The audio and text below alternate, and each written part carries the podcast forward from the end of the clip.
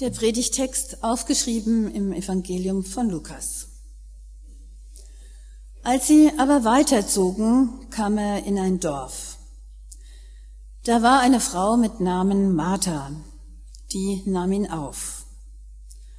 Und sie hatte eine Schwester, die hieß Maria. Die setzte sich dem Herrn zu Füßen und hörte seiner Rede zu.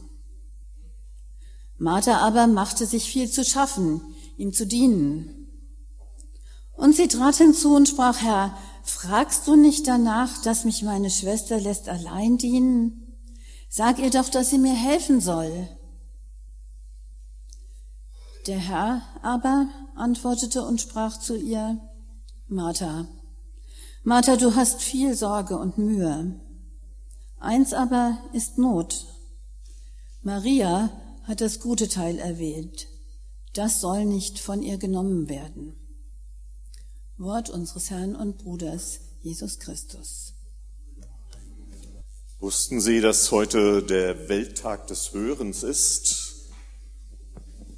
Wusste das auch nicht. Ist mir eben noch zugerufen, zugetragen worden irgendwie. Ich weiß nicht, ob das die Hörakustikerinnung ist oder was auch immer. Ich habe es mal schnell noch gegoogelt in der Sakristei hat den schönen Slogan Hören, der Sinn des Lebens. Ähm, das hat was mit dem heutigen Text zu tun, wie ich finde, mit Maria und Martha. Als mich Jens Martin Sauter kurz nach Weihnachten fragte, ob ich heute an Fastnachtssonntag predigen könnte, irgendwie wohl wissend, dass er selber in Urlaub ist und dass ähm, ja, ich ihm angeboten hatte, ein bisschen Reserven zu haben, sagte ich ja, habe nachgeschaut dachte, oh, Maria und Martha, prima, darüber habe ich bestimmt schon ein halbes Dutzend Mal gepredigt. Und wie das so ist, dann blättert man so nach in den alten Predigten und merkt dann, ah, das kannst du eigentlich so nicht mehr sagen. Passiert mir nicht häufig, aber in dem Fall ist das so passiert.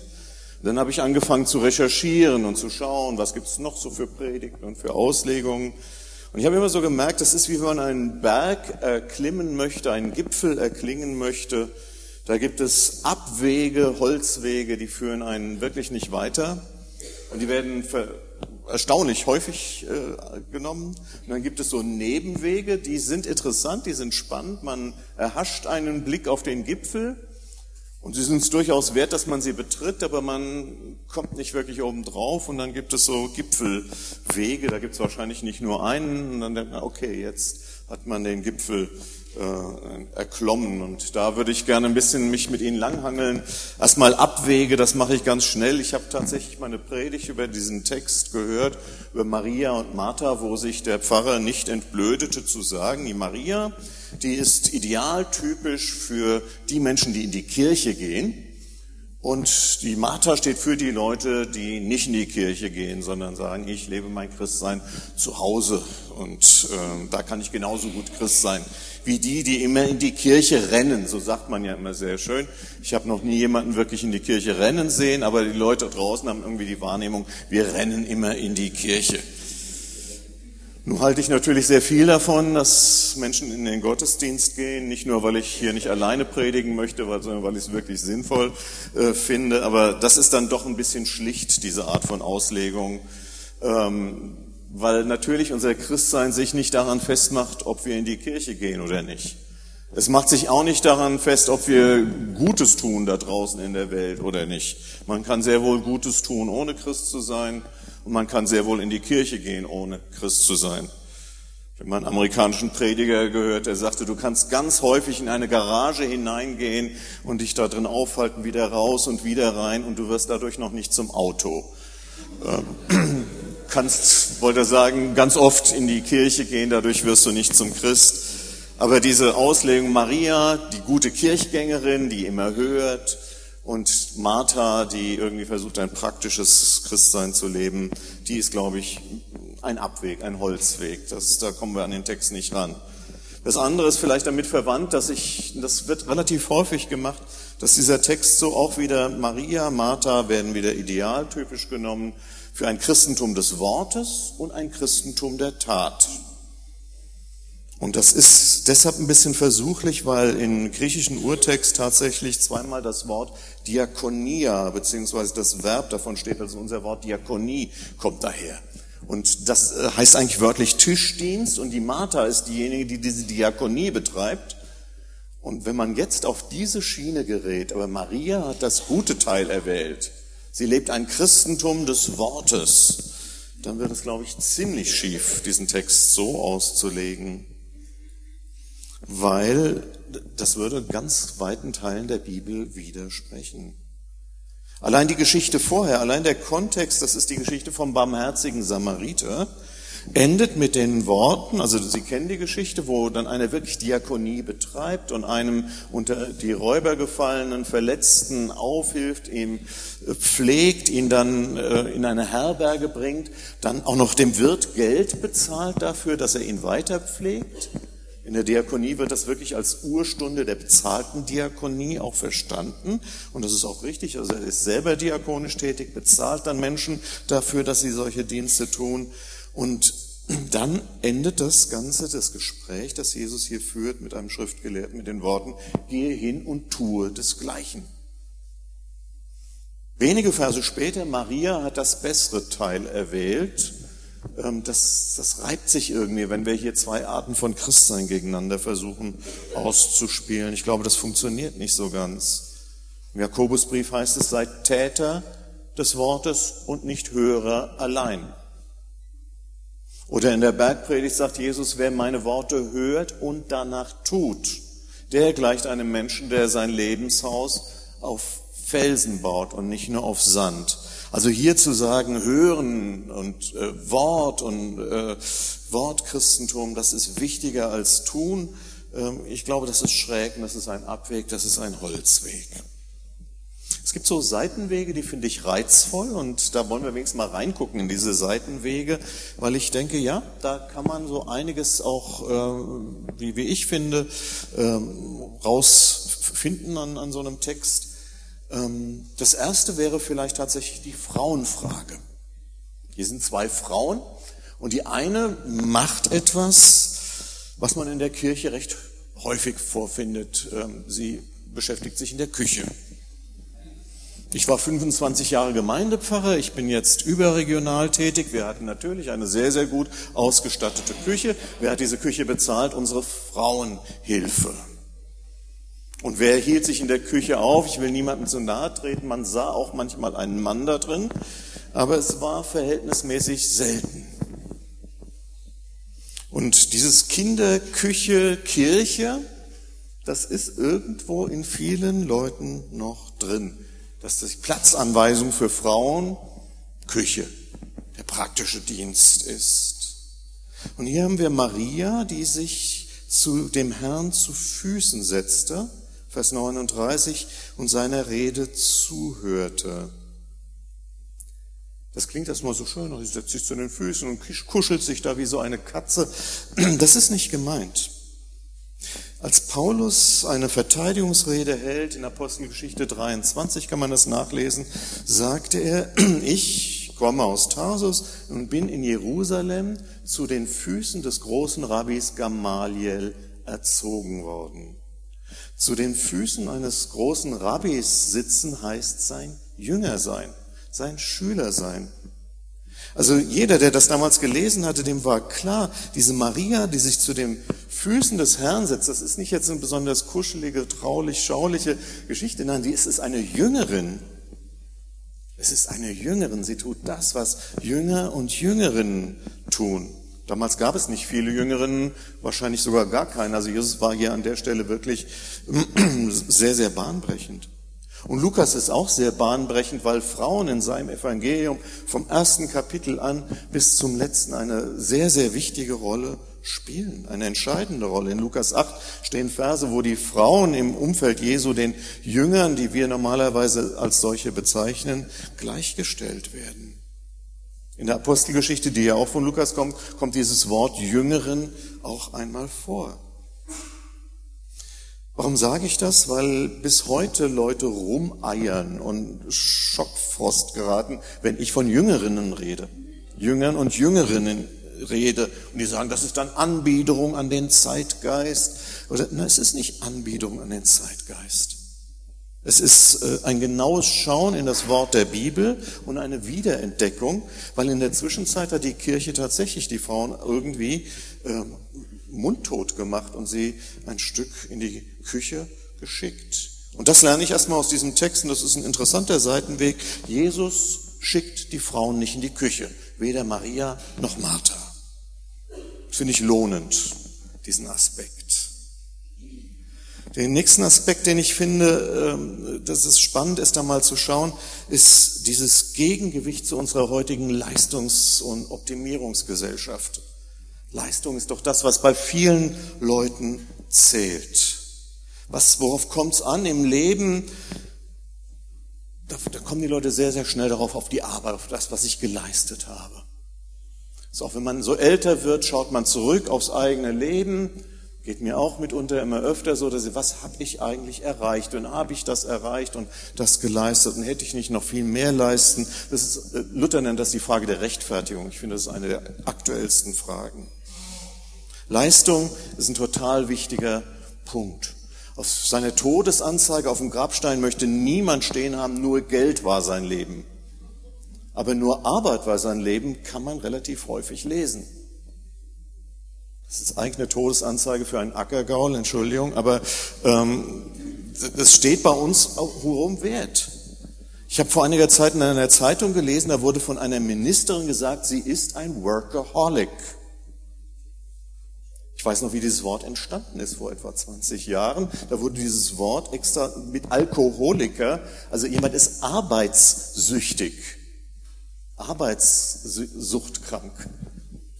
Niemand würde stolz in die Zeitung schreiben, und übrigens, die Ministerin ist Alkoholikerin. Uh, das, das, mag ja sein, aber das schreibt man noch nicht so. Aber dass das jemand äh, Workaholic ist, also arbeitskrank, süchtig, äh, das darf man stolz vor sich hertragen. So wichtig ist uns Leistung. Mal gelesen, dass ein Drittel aller Krankheiten ähm, arbeits- bzw. stressbedingt sind. Also das heißt, der, der Götze Leistung äh, verlangt Menschenopfer. Wir, wir bringen dem Götzen Leistung unsere Opfer, wir bringen ihm unsere Zeit, unsere Kraft, unsere Familien, wir opfern unsere Familien, wir opfern unsere Lebenskraft, unsere Lebensfreude. Das ist ein Moloch. Das ist der Gott, dem unsere Gesellschaft huldigt.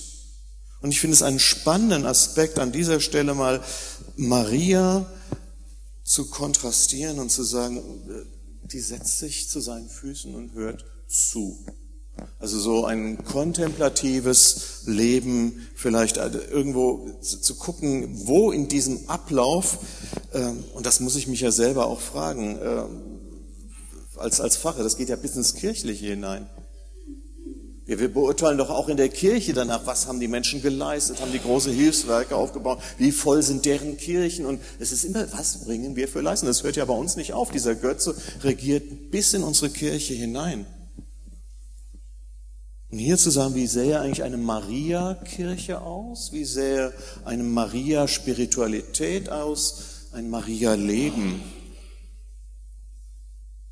Also auch ein spannender Seitenweg, den es sich lohnen würde. Und da gibt es auch etliche Predigten dazu. Und da kann man sich lange aufhalten. Wir schauen nur kurz rein. Ein letzter kurzer Seitenblick in einen Weg, die sogenannte tiefenpsychologische Schriftauslegung.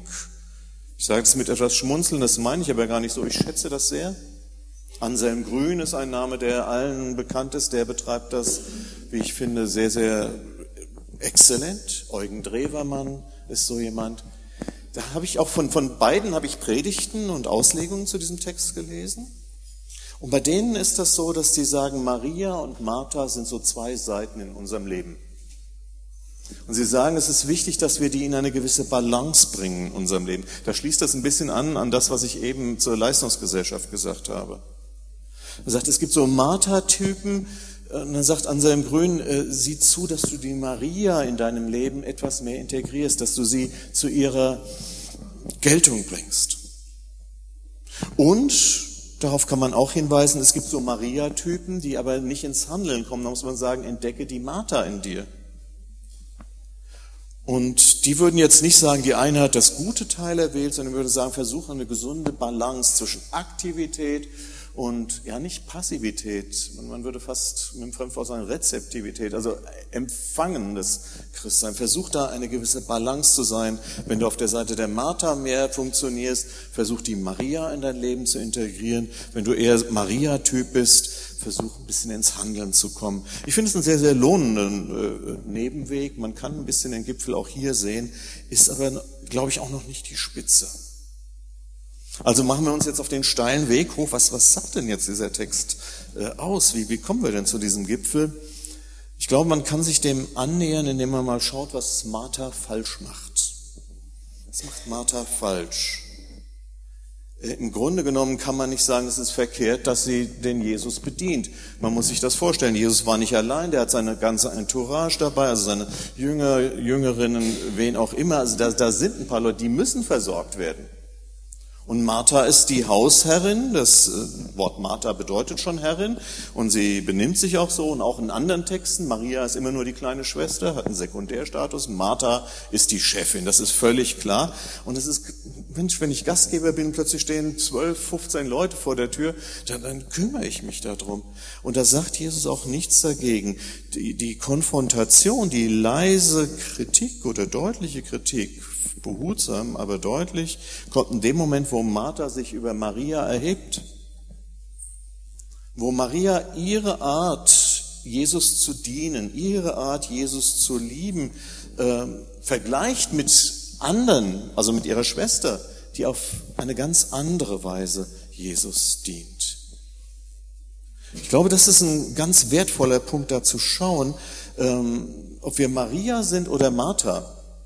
In dem Moment, wo wir anfangen, uns über andere Christen, Christinnen zu erheben und zu sagen, die müssten das eigentlich genauso machen wie ich.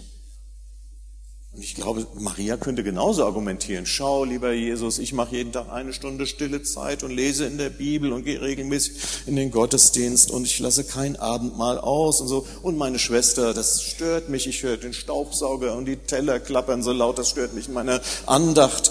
Ähm, es ginge auch andersrum. Und ich glaube, dann würde Jesus ihr sagen, Maria, Maria, Maria. Ich glaube, die Kritik fängt dort an, wo wir unsere eigene Art zu glauben, zu lieben, äh, verbindlich machen wollen für andere. Wo unsere eigene, ja, vielleicht auch Berufung, äh, wo, wo wir sagen, die anderen müssen das genauso machen oder wir verurteilen sie. Also ich glaube, das ist der erste Fehler, den äh, Martha macht, dass sie mit anderen vergleicht und ins Urteilen kommt. Das andere, was sie falsch macht, ist, steckt in einem kleinen Wörtchen, das sich zweimal im Text findet, das Wort viel. Ähm, Martha machte sich viel zu schaffen, ihm zu dienen. Und äh, Jesus in seiner Konfrontation sagt, Martha, Martha, du hast viel Sorge und Mühe.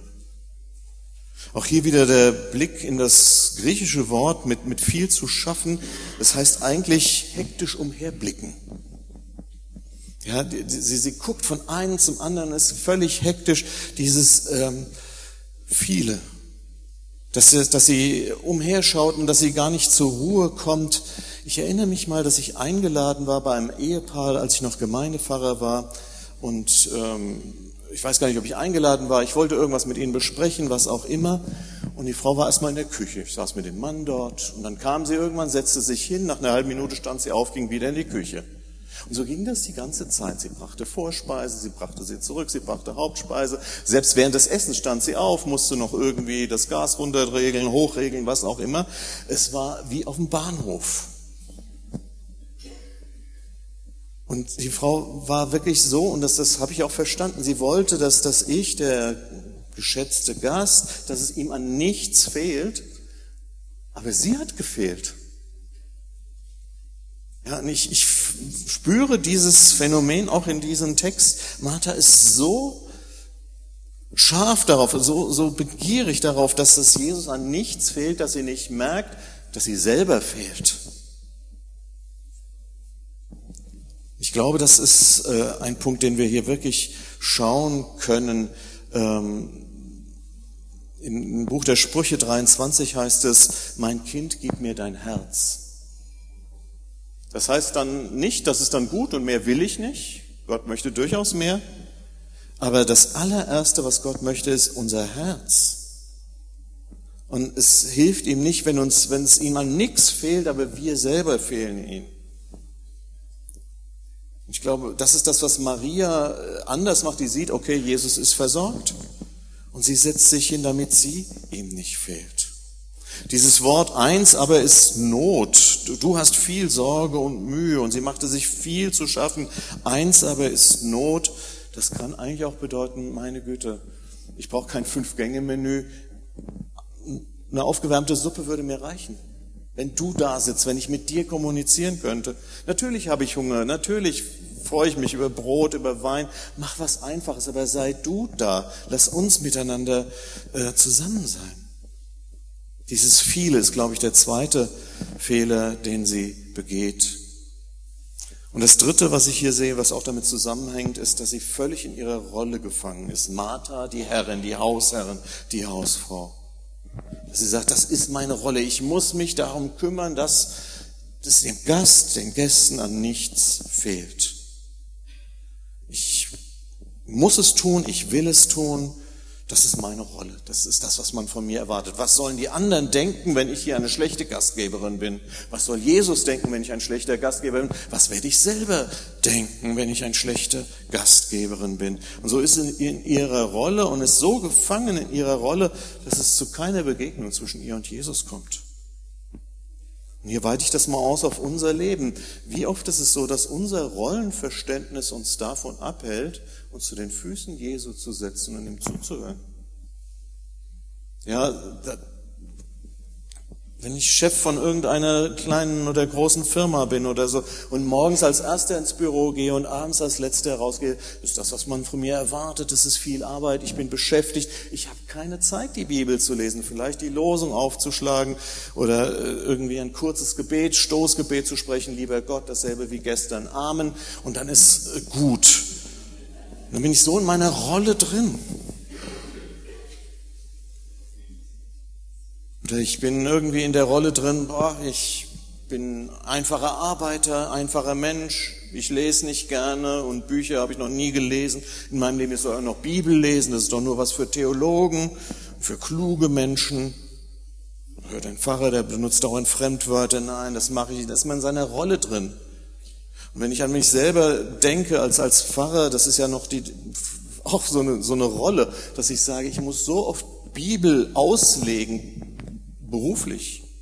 Und ich muss so oft, in Anführungszeichen, professionell beten in irgendwelchen Gruppen, Kreisen, Veranstaltungen, Gottesdiensten. Und dann kommt da so, muss ich das dann jetzt auch noch für mich persönlich? Ich lege doch schon beruflich so viele Bibeltexte aus. Warum soll ich mich dann morgens nochmal hinsetzen und nochmal einen anderen Text? Das ist so eine Rolle, in der ich dann auch selber bin. Also ich rede nicht nur von anderen. Ich rede auch durchaus von mir selber und der Kampf geht auch nicht immer nur in eine Richtung aus, gebe ich zu. Ich stelle nochmal die Frage, wo ist es unser, weil man kann Gründe wie Perlen auf eine Schnur rein und, und sagen, ja, ich bin zu beschäftigt, ich bin zu gebildet, zu ungebildet. Gebildet können ja, ich bin viel zu klug, um in der Bibel zu lesen. Das ist ja alles uraltes Weltbild. Die glauben ja noch an Wunder. Das ist auch so eine Rolle. Ich bin der kluge Wissenschaftler. Also man, man kann Gründe heranführen, wie man möchte, aber in dem Moment, wo meine Rolle, mein Rollenverständnis, mein Selbstbild mich daran hindert, ähm, mich zu den Füßen Jesu zu setzen, auf sein Wort zu hören, glaube ich, mache ich den Martha-Fehler. Und endlich jetzt Maria, was macht sie richtig? Im Grunde muss man jetzt nur eins und eins zusammenzählen, was ich jetzt bis jetzt gesagt habe. Sie gibt Jesus ihr Herz. Das ist das, was sie richtig macht. Gib mir mein Kind dein Herz. Das ist das, was sie macht. Im einen Kapitel vorher heißt es, es begab sich aber, als die Zeit erfüllt war, dass er Jesus hinweggenommen werden sollte von dieser Erde. Da wandte er sein Angesicht stracks nach Jerusalem zu wandern. Und alles, was jetzt noch kommt, ist noch relativ viel im Lukas-Evangelium, ist dieser letzte Weg Jesu auf sein Sterben am Kreuz hin. Und ich ziehe diese Linie einfach mal jetzt hier auf ein Kapitel später aus. Es ist vielleicht das letzte Mal, dass Jesus Maria und Martha begegnet. Seine Freunde, aus dem Johannes-Evangelium wissen wir das. Es ist vielleicht das letzte Mal. Und, und fühlen Sie sich nur mal rein. Und Martha hat nichts anderes im Sinn, als dass er ein Fünf-Gänge-Menü bekommt.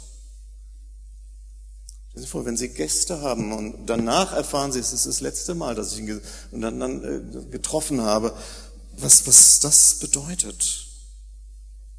Was das bedeutet. Eins aber ist Not. Ich glaube erstmal, äh, wie wir meinen, so oft zu wissen, was Gott möchte. Es ist irgendwie, wir, wir bringen alle schon das Bild, wir kennen das ja schon so lange. Wie sagte mir eine Frau damals in der Gemeinde, wenn man so einen Pfarrer trifft, dann muss man sich ja immer entschuldigen, warum man nicht in den Gottesdienst geht. Sie sagte, ich gehe ja nicht in den Gottesdienst, aber ich bin eine gute Christin, ich halte die zwölf Gebote. Das fand ich dann doch spannend, sagt zwölf Gebote. Ja, sagte sie, du sollst nicht töten. Das waren die zwölf Gebote, ist ja auch so wichtig wie zwölf auf einmal. Ähm, aber das war so das Bild, ich bin Christin, weil ich noch niemanden umgebracht habe. Das ist natürlich extrem, aber wir meinen oft, wir wüssten, was Gott möchte. Äh, so wie wenn ich einen Text aufschlage vor der Predigt, ich kenne den natürlich, ich habe die Bibel das erste Mal durchgelesen, das ist, da war ich acht Jahre alt. Ich bin nicht normal, ich weiß. Ähm, aber ich, kenne diese Texte und dann schlage ich auf und sage, ach, kenne ich schon. Und das ist der Riesenfehler, weil es ist Gottes Wort. Und Gott kann an einem Text, den ich jeden Tag meines Lebens gelesen hätte, mir heute nochmal was Neues sagen. Aber ich muss mich hinsetzen und still werden und zu den Füßen Jesu zuhören und nicht meinen, ich wüsste schon, was er braucht. Jesus kommt und Martha meint, sie wüsste schon, was Jesus braucht. Und das ist der Riesenfehler. Und Maria hätte Jesus auch nicht verhungern lassen. Aber sie hört erst mal hin, was will er eigentlich? Was will er eigentlich wirklich? In dem Moment, wo du dann hinhörst, und das ist die letzte Reise Jesu nach Jerusalem, du hinhörst und weißt, okay, es reicht jetzt wirklich eine Aufbackpizza und ein großer Krug Bier oder Wein oder Wasser oder was auch immer. Und ansonsten will er noch mal Gemeinschaft haben, will er noch mal mit ihr zusammen sein, will er mit ihr noch mal von Herz zu Herz reden. Eins aber ist Not. Wir können das mal das ist äh, einfach umdrehen. Es ist nicht das eine, das Not ist für Maria, es ist das eine, was Jesus braucht. Eins hätte ich jetzt wirklich gebraucht. Du machst dir viel Sorge und Mühe, fünf Gänge Menü, wunderbar, aber hey, in sechs Wochen bin ich tot. Eins ist Not, ich, ich brauche eine Herz-zu-Herz-Kommunikation mit dir. Und weil wir keinen egoistischen Gott haben und Jesus kein Egoist ist, ist dieses eine, was ihm Not tut, auch das eine, was der Maria Not tut und eigentlich auch der Martha Not tut. Ist vielleicht ein bisschen melodramatisch, aber wenn man jetzt einfach nochmal von hinten her schaut, Jesus ist gekreuzigt, Gott sagen, ist er auferstanden, das wissen wir. Ich weiß, es war die letzte Begegnung. Was habe ich getan? Ich habe ihn abgespeist. Maria kann sagen, wow, ich wusste nicht, dass es die letzte Begegnung ist. Jesus hat sowas angedeutet, aber äh, ich habe es nicht wahrhaben wollen. Aber ich habe ihm mein Ohr gegeben und ich habe ihm mein Herz gegeben und ich habe ihm meine Liebe gegeben. Und Jesus hat mir, habe ihm das eine gegeben, was ihm Not tat, was er brauchte. Und er hat mir das gegeben, was ich brauchte, sein Herz und seine Liebe und sein Wort. Und das kann mir tatsächlich keiner nehmen. Amen.